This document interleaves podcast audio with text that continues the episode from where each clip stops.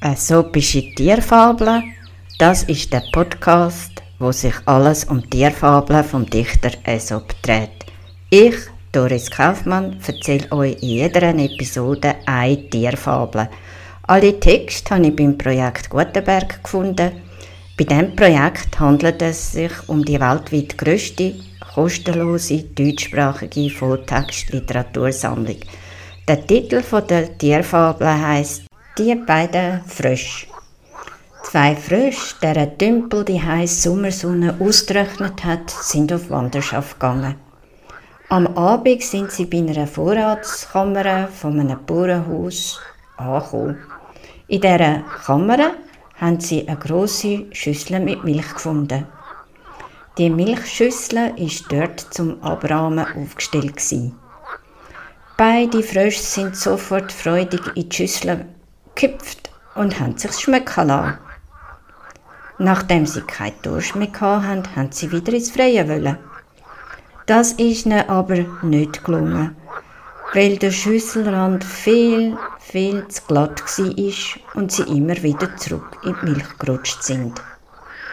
Viele, viele Stunden haben sie vergeblich gestrampelt und gestrampelt und sind dabei müder und müder geworden. Da hat der eine Frosch ganz verzweifelt quakt. Quak, quak, alles Strampeln ist umsonst. Schicksal ist gegen uns. Ich geb's auf.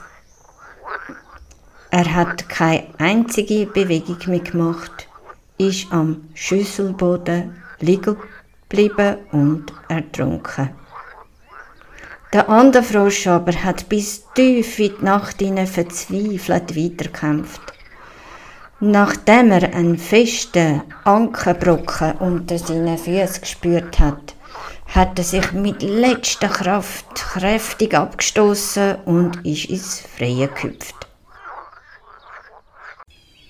Und jetzt habe ich euch noch ein paar kreative Gestaltungstipps, was ihr nach dem Hören von dieser Tierfabeln alles könntet machen Loset doch die Tierfabel nochmal und zeichnet während dem Hören ein Bild.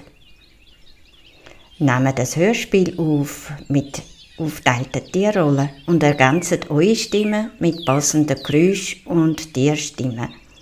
Gratis Tierstimmen wie auch Geräusche könnt ihr zum Beispiel bei der Plattform www.freesound.org abladen. Tierfabeln könnt ihr auch als Theaterstück aufführen. Macht doch auch gerade noch Kulissen und Kostüme selber. Mit der App E-Book kann man ganz einfach ein multimediales Tierfabel-E-Book erstellen. Viel Spaß beim kreativen Gestalten wünscht euch Doris Kaufmann. Bis bald und auf Wiederhören bei der nächsten Tierfabel.